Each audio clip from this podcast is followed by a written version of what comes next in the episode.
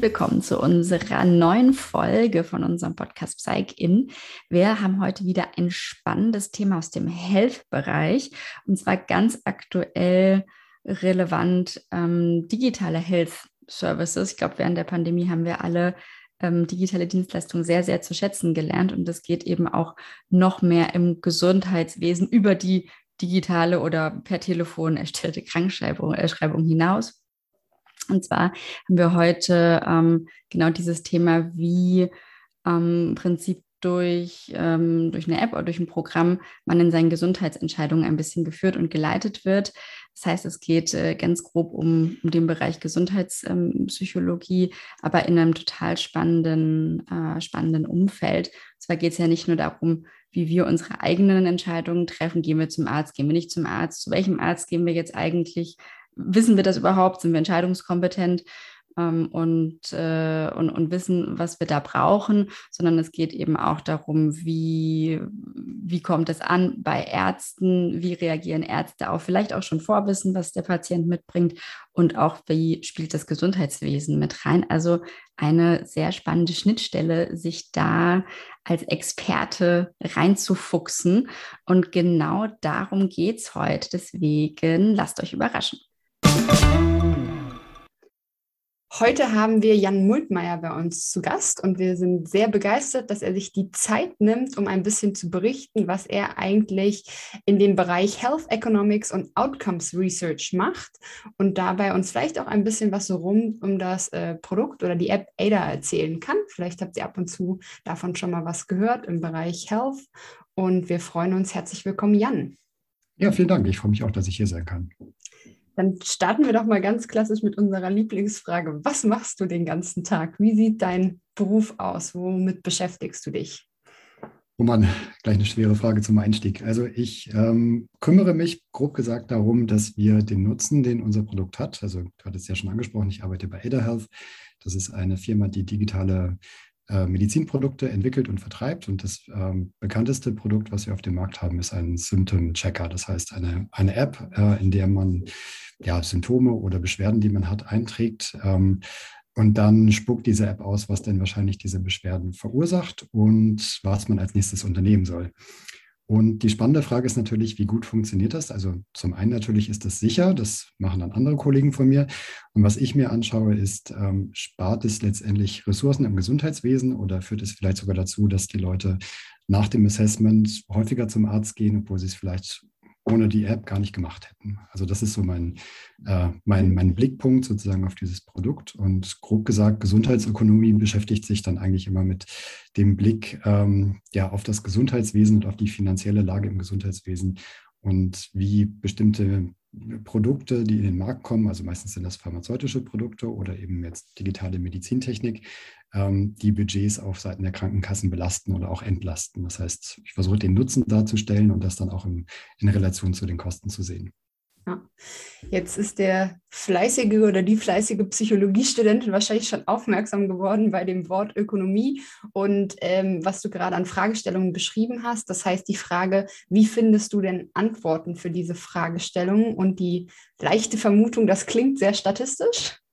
Ja, ganz genau. Also Statistik ist ein großer Teil des Ganzen. Das heißt, ähm, letztendlich ist das, was ich mache, eher eine Art von Interventionsanalyse. Ähm, das heißt, ich schaue mir an, wenn unser Produkt als Intervention gilt, sozusagen, was ähm, verändert das Produkt in der Art, wie wir ärztliche Leistungen in Anspruch nehmen oder uns generell mit Gesundheit auseinandersetzen, ähm, im Vergleich zu entweder Leuten, die andere Produkte nutzen oder quasi dem Status quo, den wir gerade im deutschen Gesundheitswesen haben. Und das ist natürlich dann sehr statistisch und mit Besonderheit zum Psychologiestudium, was äh, für mich immer sehr experimental geprägt war, also wo man dann Experimente gemacht hat, äh, klinische Studien würde man sagen in der Medizin, ähm, wo man randomisieren kann und Leute auf Bedingungen zuteilen kann gibt es in der Gesundheitsökonomie meistens Studien mit Kohorten, das heißt ähm, ja, Nutzergruppen, die unser Produkt nutzen oder andere Produkte nutzen, die man dann retrospektiv miteinander vergleicht. Das heißt, man kann da nicht randomisieren, sondern hat dann letztendlich nur zwei Gruppen, sieht dann Unterschiede und muss dann eben bewerten, ob diese Unterschiede dann vielleicht durch Biases zustande kommen, die man sich eingefangen hat, indem man diese Gruppen so ausgewählt hat, oder ob man das dann eben rausrechnen kann, um dann diesen Unterschied auch tatsächlich der Intervention oder dem Produkt zuzuschreiben, das man untersucht. Ja.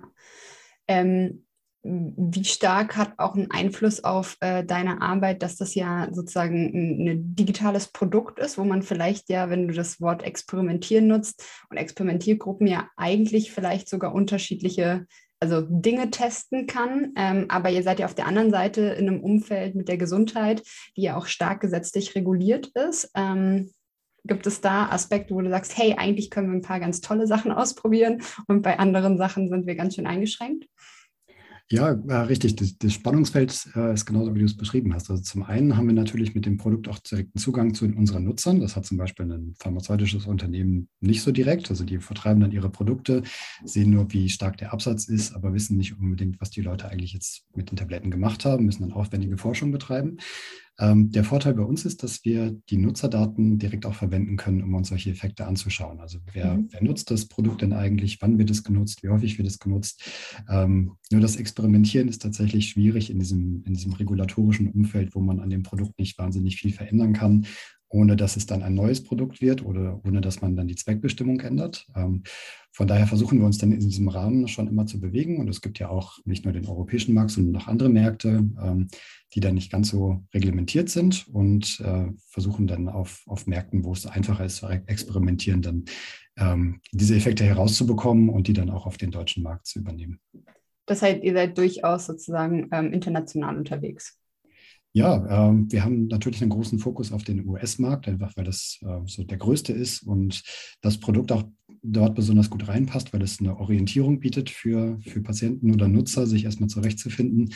Ähm, wir haben im deutschen Markt ähm, auch einige Partner und ähm, sonst erstaunlicherweise für mich auch sehr viel so im Mittleren Osten oder in Afrika. Also mhm. da sind es meistens ähm, ja eher Forschungskooperationen oder quasi Implementierungen, die von Stiftungen heraus finanziert werden und jetzt nicht unbedingt aus dem eigenen Interesse des Gesundheitswesens, aber zumindest haben wir da auch sehr viele Partner und äh, das macht meine Arbeit natürlich auch sehr abwechslungsreich, weil jedes Gesundheitssystem anders funktioniert, andere Anreize bietet, auch vielleicht einen anderen Ansatzpunkt für unser Produkt darstellt. Das heißt, eigentlich ähm, versuchen wir immer das gleiche Produkt zu verkaufen, aber es wird in keinem der Märkte gleich genutzt.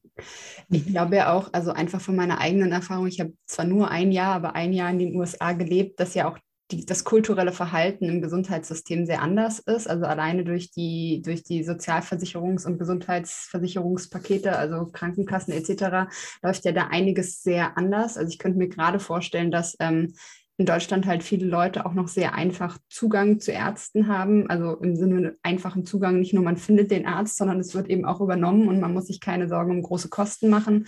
Das sieht ja in den USA ähm, zum Teil noch sehr anders aus. Ist das auch was, was ihr seht, dass sozusagen digitale Lösungen dort einfach eine Chance bieten, ähm, ja, vielleicht eine Vorstufe zu schalten oder wie du sagst, erstmal zumindest einen diagnostischen Zwischenschritt zu schalten?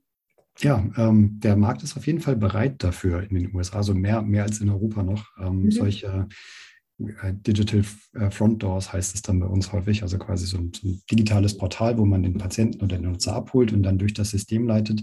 Ähm, einfach auch, weil das amerikanische Gesundheitswesen viel intransparenter ist als unseres. Und unseres ist schon nicht einfach zu verstehen, aber in den USA kann es ja durchaus sein, dass man eine Rechnung bekommt für die gleiche Leistung von zwei verschiedenen Krankenhäusern und die Differenz dann riesig sein kann. Einfach ähm, ja, dadurch, dass die Krankenhäuser sich die Rechnungsbeträge dann mehr oder weniger nicht ausdenken können, aber viel freier sind. Flexibel sind, ja.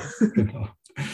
Ähm, und da tut es natürlich gerade in, in, Märkten, wo der Patient auch selber finanziell an seinen Gesundheitskosten beteiligt wird, ähm, ein viel größeres, da gibt es einfach einen viel größeren Anreiz für Patienten, sich digitale Lösungen auch äh, vielleicht auch selber zu finanzieren oder eben zu nutzen, um ähm, erstmal sozusagen vorzuprüfen, muss ich damit zum Arzt gehen mit meinen Beschwerden oder ist das was, was ich vielleicht auch mit einem GP lösen kann, also mit einem Allgemeinmediziner oder in der Apotheke. Mhm. Ähm, jetzt haben wir ja hast uns schon einiges erzählt und viele Punkte, die wir gerade gesprochen haben mit Märkten und verschiedenem Verhalten, war jetzt, sage ich mal, auch auf einer sehr hohen Flughöhe. Ähm, gibt es denn irgendein Beispiel, das du uns mal geben kannst, wie das, was ihr sozusagen ökonomisch ähm, erkannt habt, irgendein Insight, wo du sagst, hey, das war super spannend, damit hatten wir nicht gerechnet und da konnten wir wirklich was verändern? Seid ihr schon so weit oder kannst du das schon teilen?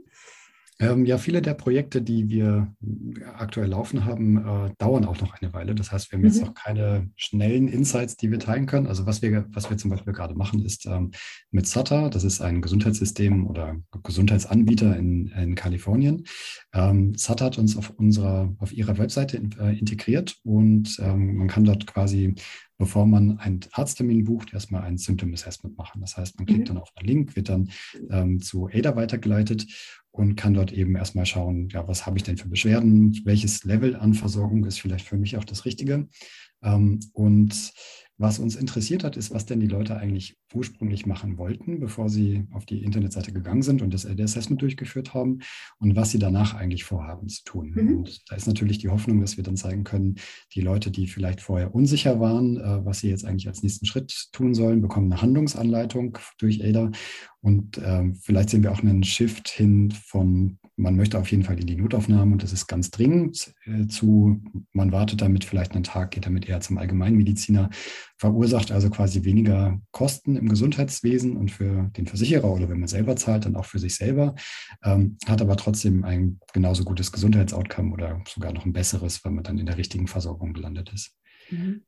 Ja, das finde ich einen sehr spannenden Punkt, weil gerade dieses Thema Unsicherheit, also ich finde das spannend, wie sich das auch in den letzten Jahren in Deutschland verändert hat, einfach durch das Thema Corona und ähm, plötzlich sozusagen nicht nur die Frage, es geht mir oder Familienangehörigen schlecht, möchte ich in die Notaufnahme, um das zu klären, oder möchte ich nicht in die Notaufnahme, weil Ansteckungsgefahren gegebenenfalls größer sind.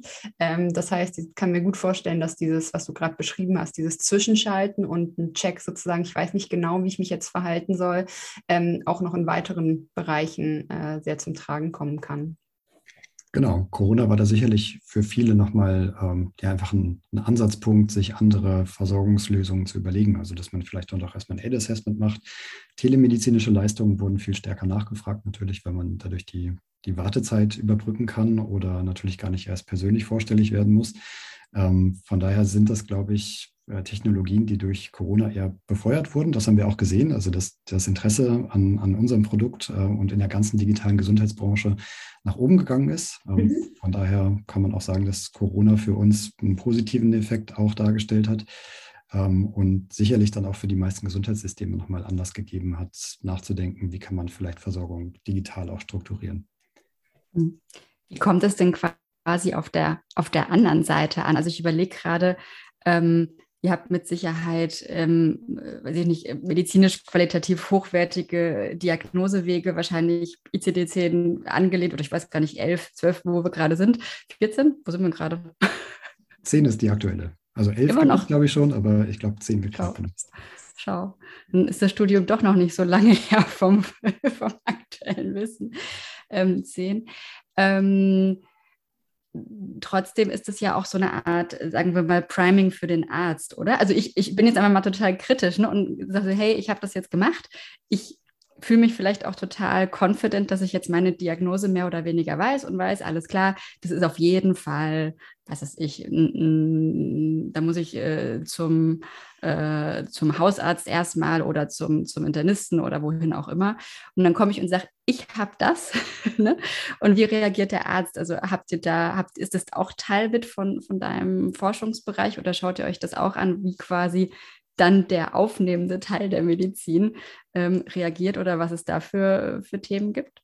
Ja, absolut. Super spannendes Thema und auch sehr psychologisch. Also äh, ich glaube, die naive Vorstellung ist ja häufig, dass der Arzt dann sehr dankbar ist, dass er diese Information bekommt und dass der Patient schon mal dieses Assessment durchgeführt hat und dem Arzt sagen kann, was dabei rausgekommen ist.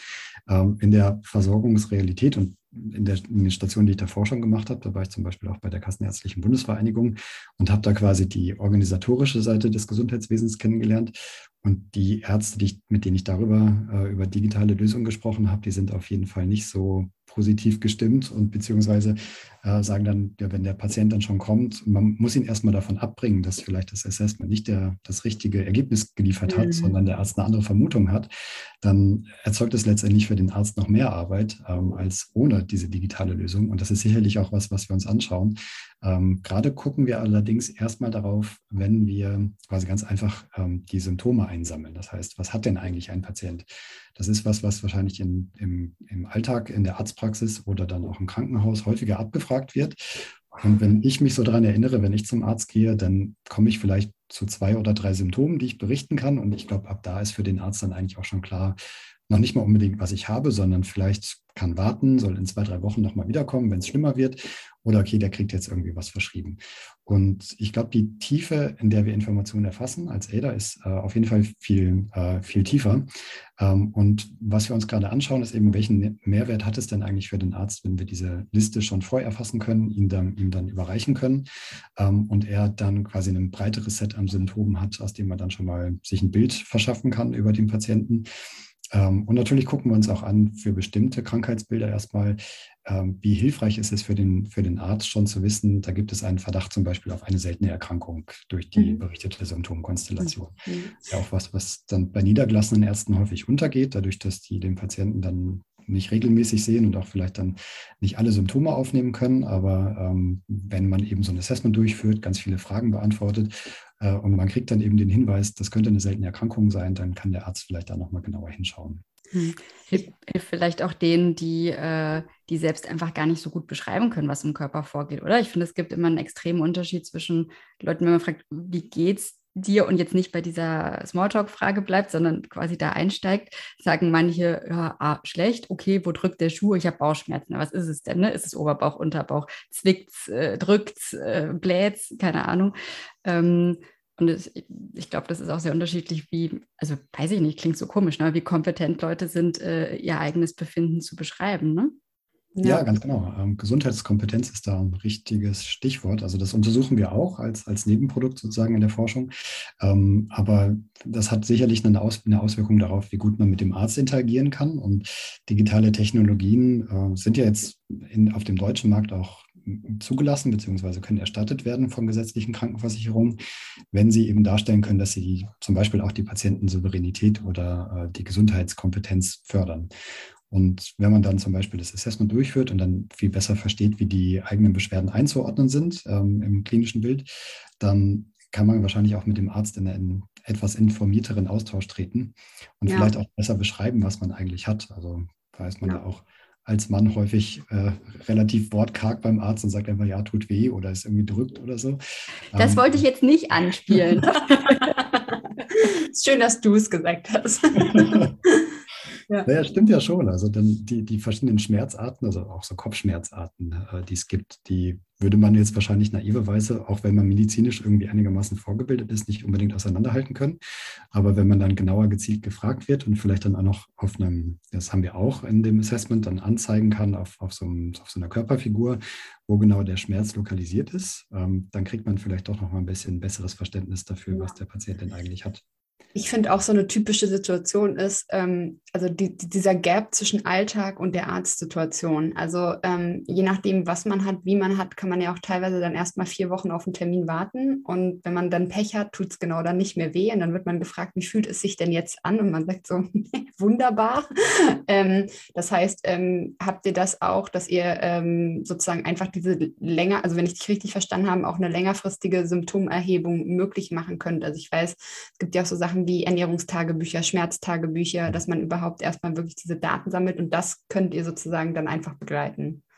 Genau, man kann auch mit der App, also es gibt quasi verschiedene Produkte oder verschiedene Anwendungen des Produkts. Das eine, was vielleicht die meisten auch kennen, ist die äh, App auf dem Smartphone, wo man dann ähm, auf dem Handy dieses Assessment durchführen kann. Und es gibt aber auch quasi das gleiche Produkt auch eingebettet in Webseiten, wo man sich dann vorher nicht anmelden muss. Und auf dem Handy kann man natürlich, wenn, wenn man quasi nachverfolgbar ist über die Zeit mit seinen Beschwerden, dann auch bestimmte Symptome über die Zeit tracken. Und dann kann man dem Arzt auch wahrscheinlich besser Auskunft geben. Erstens, welche Sachen hatte man, also welche Beschwerden hatte man, wie sind die über die Zeit aufgetreten und was fällt vielleicht auch zeitlich zusammen. Also was ich mir zum Beispiel gewünscht hätte vor längerer Zeit, ist, als äh, ich noch nicht wusste, dass ich eine saisonale Allergie habe, also einfach Gräserpollen wahrscheinlich, ähm, hatte ich immer um diese Jahreszeit, also im Frühjahr, so das Gefühl, ich bin leicht kränklich, habe so Kratzen im Hals, mir jucken die Augen, bin ganz müde. Und es hat mich bestimmt zwei Jahre und viele Arztbesuche gekostet, bis dann irgendwann mal eine Hausärztin auf die Idee gekommen ist, dass das einfach eine, eine Allergie sein könnte. Und die meisten Ärzte haben dann einfach gesagt, okay, ist dann wahrscheinlich einfach ja, eine grippale, Infekt und ähm, einfach mal ein paar Tage ausruhen und dann geht das wieder weg. Und es hat sich dann ja auch immer wieder gebessert irgendwann, als dann die Krise abgeblüht sind. Aber mhm. ähm, ja. ja. hätte ich wahrscheinlich mit ein bisschen mehr systematischer Symptomerfassung ähm, mir zumindest ein Jahr unmedizierte ähm, ähm, Allergiesymptome ersparen können. Ja, ich glaube, solche Geschichten können echt recht viele erzählen. Ne? Also, dass man für manche Sachen einfach echt so ein paar Ansatzpunkte und Anläufe braucht, bis man dann treffsicher treffsicher irgendwo äh, landet. Ich habe zum Beispiel eine ganz wunderbare äh, Allergie auf einen Wirkstoff in einer normalen Sonnencreme und in Kombination mit UV-Licht ist dann eine allergische Reaktion. Also total kontraintuitiv, Sonnencreme und ne, Sonneneinstrahlung sollte ja funktionieren. Ähm, aber bis das raus war, sind auch ein paar Jahre vergangen. Also ich glaube, so eine Geschichte kann irgendwie auch jeder, jeder erzählen. Ähm, jetzt muss ich aber nochmal nachfragen, wie du eigentlich überhaupt in dem Bereich gelandet bist. Ne? Also ähm, wie war dein Weg zu, äh, zur ADA, aber auch generell, wie bist du in diesem Gesundheits-, äh, vielleicht auch eher forschungslastigen Bereich gelandet? Was hat dich dahin gebracht und hingezogen? Ja, ähm, ich glaube tatsächlich weniger schon so ein so eine wirkliche Auswahl oder äh, quasi so darauf hinarbeiten auf diesen Bereich, sondern ich bin da irgendwie so reingerutscht, muss man sagen. Ähm, ich habe ähm, Psychologie studiert und nach dem Studium fand ich ähm, Entscheidungsforschung sehr spannend und habe dann geguckt, wo ich äh, zu dem Thema promovieren kann. Das war noch mein Ziel damals und ähm, habe dann in Berlin hier bei äh, Gerd Gigerenzer promoviert. Ähm, habe dann ja letztendlich Entscheidungsforschung äh, äh, mir angeschaut und äh, Entscheidungsverhalten unter Risiko. Also wie geht man mit Wahrscheinlichkeitsinformationen zum Beispiel um? Und das war dann auch Teil meiner Teil meiner Doktorarbeit, also wie man medizinische Risiken, da ging es dann eben auch häufig um Medizin, äh, verständlich kommunizieren kann. Also was bedeutet es, so klassisches Anwendungsgebiet, äh, wenn man als Mann äh, zum, zu einer Prostatakrebsvorsorgeuntersuchung geht und dann hat man ein positives Ergebnis oder die Frau eben ein positives äh, Brustkrebs-Screening-Ergebnis. Wie wahrscheinlich ist es dann, dass man tatsächlich an Krebs erkrankt ist? Das wird häufig falsch verstanden und deswegen gab es damals äh, relativ viel Forschung darum.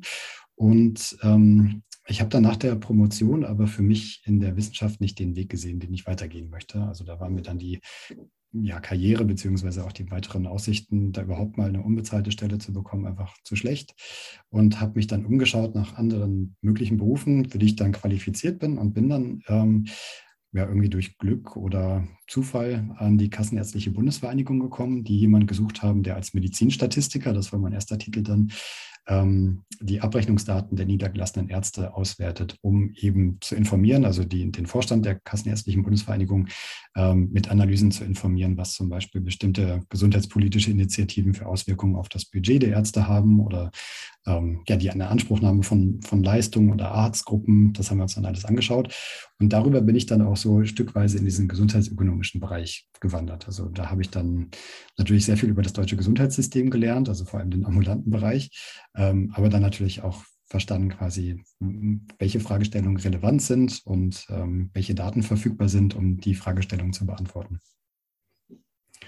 Ja, und dann, äh, genau, da, da war natürlich die Reise noch nicht zu Ende, sondern nach der Kassenärztlichen Bundesvereinigung, da war ich dann sechs Jahre ungefähr und habe ähm, am Anfang eben diese Datenauswertung gemacht, ähm, habe dann nochmal anderthalb Jahre im gemeinsamen Bundesausschuss gesessen für die KBV, damals dann ähm, ja, Richtlinienänderungen betreut, unter anderem auch die, die Änderung der Psychotherapie-Richtlinie, die anstand. Das war auch eine super spannende Arbeit, aber eben sehr politisch und jetzt wenig datengetrieben.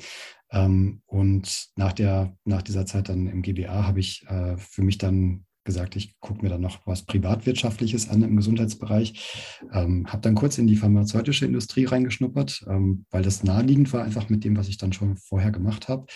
Musste aber quasi dann für mich erkennen, dass die pharmazeutische Industrie häufig sehr reglementiert ist und quasi fast noch bürokratischer als die Kassenärztliche Bundesvereinigung mit sehr starren Prozessen. Äh, genau. Ähm, ja, und da kann man sich dann eben auch nicht wirklich frei verwirklichen oder hat dann relativ begrenzte Möglichkeiten, auch inhaltlich äh, äh, also Input zu leisten. Und ähm, war ich noch bei, bei Elsevier für ungefähr zweieinhalb Jahre und habe da quasi dann gesundheitsökonomische Studien als Dienstleistung angeboten. Ähm, und dann kam dieser ganze äh, digitale Gesundheitsbereich immer mehr auf und die ersten Stellen äh, kamen dann eben auch auf bei, bei ADA, eben die eine, die ich dann angenommen habe, ähm, wo es dann darum ging, mal den Nutzen, also nicht nur den Nutzen für quasi das eigene Unternehmen oder den Nutzen für den Endnutzer in medizinischen Terms äh, aufzuzeigen, sondern quasi den Nutzen für das Gesundheitssystem, weil natürlich immer die Hoffnung verknüpft ist, dass die digitalen Tools nicht nur nette Spielzeuge sind, sondern die natürlich ernste Auswirkungen haben auf das äh, Inanspruchnahmeverhalten von Patienten oder Nutzern und das einmal zu quantifizieren. Das fand ich super spannend, auch vor allem, weil ähm, ja, Unternehmen wie ADA dann auch die Daten haben, um sehr viel in-house schon zu machen. Das ist in der pharmazeutischen Industrie dann nicht so. Da gibt es eben keine Daten über die Produkte und das Abschneiden der Produkte im Vergleich zu Wettbewerbern, sondern man muss sich quasi alle Analysen einkaufen. Und bei EDA ähm, haben wir eben Daten, die wir von den Nutzern einsammeln, die wir auch auswerten dürfen für wissenschaftliche Fragestellungen. Und deswegen war das für mich eine super spannende Stelle. Das klingt sehr spannend. Ähm, Jetzt bist du ja gerade da in einem Team und hast uns schon erzählt, was du machst. Ähm, wie sieht das denn in deinem Team aus? Seid ihr sehr interdisziplinär oder gibt es da durchaus auch noch andere Psychologinnen? Ähm, ja, wir haben noch eine ähm, mathematische Modelliererin, ähm, die ist, glaube ich, studierte Elektroingenieurin. Ähm, kommt aus dem Iran, hat dann aber eher Datenauswertung und Datenverarbeitung gemacht, als äh, wirklich in, als Ingenieurin gearbeitet. Ähm, das heißt, die macht die Modellierung und ich übernehme dann das Projektmanagement. Also wir sind ein kleines Zweiergespann gerade, sind eingebettet natürlich auch ein größeres Team, was sich dann noch andere Fragestellungen anschaut, aber wir sind gerade zu zweit. Ähm, und da übernimmt dann Maria, meine, meine Kollegin, eben die die schwere mathematische Modellierungsarbeit und ich gucke dann, dass wir uns intern abstimmen. Also das heißt, ich übernehme die Abstimmungsprozesse in der Firma, spreche dann mit möglichen Partnern, akademischen Partnern und Kunden, um diese Projekte dann an den Start zu bekommen und durchzuführen. Ähm, ja, und immer wenn wir Input brauchen von anderen Teilen im Unternehmen, dann müssen wir uns den eben selber suchen. Mhm. Spannend. Du hattest vorher schon so ein paar Stichworte, wo immer das Psychologenohr bei mir aufgeht, äh, ange, angesetzt. Äh, zum Beispiel das Wort Gesundheitskompetenz, meintest du, es ist so ein Side-Product, was ihr euch anschaut. Ähm, was sind weitere Felder, wo du sagst, hey, äh, die begegnen mir eigentlich täglich und irgendwie haben sie doch nochmal was mit dem zu tun, was ich irgendwann mal studiert hatte? Ähm, also gibt es noch weitere Felder, die du für dich sehr stark als psychologisch wahrnimmst? Ähm, ja, letztendlich die, also Gesundheitsökonomie, wenn, wenn man das so sieht, ich befasse mich quasi mit dem Nutzen beziehungsweise mit den monetären Auswirkungen unseres Produkts. Ähm, und der Nutzen hängt für mich maßgeblich davon ab, was die Leute mit der Information, die wir ihnen liefern, eigentlich anstellen. Das heißt, für mich ist das eine urpsychologische Aufgabe, letztendlich zu schauen, wie wird diese Information von äh, von den Nutzern, aber natürlich auch von Ärzten, die dann diese, diese Informationen aus dem Assessment auch bekommen, eigentlich aufgenommen und wie beeinflusst das ihren Entscheidungsprozess? Das heißt, ich sehe da eigentlich so mein Promotionsthema schon immer mal wieder aufpoppen und sehe da die, die guten Parallelen, die ich, äh, wo ich dann vielleicht aus meiner vorherigen äh, Erfahrung da schon für dieses Thema wieder was beisteuern kann. Von daher ähm, ja, hat dieses Thema Entscheidungsforschung mich da jetzt auch in diesem Job nie so ganz losgelassen. Und ich finde es auch super spannend, dass man das kombinieren kann. Also nicht nur, wie kriege ich Leute dazu, ähm, auf Banner zu klicken, um dann Umsatz zu generieren auf Webseiten, sondern ja. wir kriegen Leute dazu, die Informationen, die wir ihnen präsentieren, die auch wirklich medizinisch super fundiert sind und sicher, ähm, dann auch zu nutzen, beziehungsweise welche Hindernisse gibt es dann für Nutzer, die dazu führen, dass sie diese Informationen vielleicht nicht in dem Ausmaß nutzen, wie, ähm, ja, wie wir denken, dass sie es sollten. Mega, mega schön, wie du das, äh, wie du das sagst. Und da kommt mir direkt äh, eine Frage zum, vielleicht sogar zum, zum Abschluss, äh, weil wir zeitlich schon wieder fast durch sind. Welchen Einfluss dein Job auf dich hat? Also wie, ähm, wie gehst du zum Arzt? Äh, ja, wahrscheinlich Gar nicht mehr. Zynisch. Gar nicht mehr. ja, doch, doch. Ich muss auch schon ab und zu noch zum Arzt und ähm, auch mit, mit meinem Sohn, der schleppt dann auch manchmal was aus der Kita an und dann gehen wir zum Arzt. Aber ich glaube, ähm, wenn man im Gesundheitswesen schon so ein bisschen gearbeitet hat, dann versteht man natürlich zum einen auch die Ärzte, die unter hohem Zeitdruck häufig arbeiten und sich nicht wirklich die Zeit nehmen können, dann jede Eventualität zu beleuchten. Ähm, aber man versteht auch, dass man selber für seine eigenen Interessen stärker einstehen muss, wenn man mhm. nicht das Glück hat, einen besonders engagierten Arzt zu finden, sondern leider ist es gerade in Deutschland so, dass ähm, ja, viele Hausärzte einen, glaube ich, erst erst äh, ernst nehmen, wenn man zum zweiten oder dritten Mal auftaucht mit den gleichen Beschwerden und das dann eskaliert wird natürlich. Aber ähm, ja, meine Erfahrung ist eigentlich, ich gehe meistens zum Arzt, um eine Krankschreibung zu bekommen oder eine Verordnung für ein Medikament, wo ich schon ungefähr weiß, was es ist. Ähm, und daher hatte ich jetzt zum Glück noch nicht äh, die Bedrängnis, da jetzt quasi eine ernstere Erkrankung behandeln lassen zu müssen. Aber ich kenne es aus genug Erfahrung, dass es sehr komplex ist und dass man häufig allein gelassen wird. Und ähm, ich glaube, da sind andere digitale Lösungen, die vielleicht auch so einfach diese Behandlungspfade, die es gibt. Also die Ärzte wissen natürlich, wie es vielleicht in der Behandlung weitergeht und welche Behandlungen Aussicht auf Erfolg haben. Aber das dann auch an den Patienten zurück zu kommunizieren, glaube ich, ist noch eine Riesenlücke. Und ich hoffe, dass das dann noch bald passiert, wenn nicht durch ADA, dann hoffentlich durch jemand anderen. Jan, vielen Dank. Ähm, ich fand es ein spannendes Abschlusswort, vielleicht eine Ermutigung für alle da draußen, für ein bisschen mehr Selbstverantwortung in dem Komplexitätsgefüge, äh, sich für die eigene Gesundheit einzustehen, aber vielleicht auch ein sehr spannendes Feld für all die, die gerade noch schauen, was sie denn beruflich äh, mit Psychologie machen können. Und um mit deinen Worten zu sagen, Entscheidungspsychologie ist nicht nur auf Banner klicken, sondern kann vielleicht auch in größeren Feldern was bringen. Vielen Dank, dass du heute da warst. Sehr gerne. Ja, und damit habe ich mein Highlight gerade eigentlich schon verraten. Ähm, das Thema Entscheidungspsychologie mal so außerhalb ähm, des ganzen Themas Marketing und eigentlich ähm, Verkaufsoptionen an den Mann bringen zu sehen, ähm, fand ich sehr schön, weil meine Erinnerung ist tatsächlich auch im Studium, dass wir das eigentlich, ich glaube, im Gesundheitsbereich mal erwähnt hatten, aber dass es sehr stark eben auf dieses Marketing-Thema ähm, bisher ähm, gerichtet war. Und äh, da gibt es noch diese schöne Studie, die mir mal sehr plakativ im, im, im Kopf geblieben ist. Ich glaube, es war die Frage, ob jemand eine Marmelade kauft, wenn er oder sie zehn Marmeladen zur Auswahl hat oder zwei und tatsächlich das Verkaufsverhalten höher ist bei nur diesen zwei Entscheidungen. Ähm, und das erinnert mich immer sehr stark an mich selber. Ich mag keine Restaurants, wo das Menü zu viele Auswahlmöglichkeiten gibt, weil das fast die Entscheidung hemmt. Genau, aber schön zu sehen, dass eben gerade dieses Thema total relevant ist, natürlich auch für uns Menschen im Alltag, das Thema Entscheidungen treffen und dass das eben so schön äh, im Gesundheitsbereich jetzt auch als äh, Fachdisziplin, als Beruf zum Tragen kommen kann.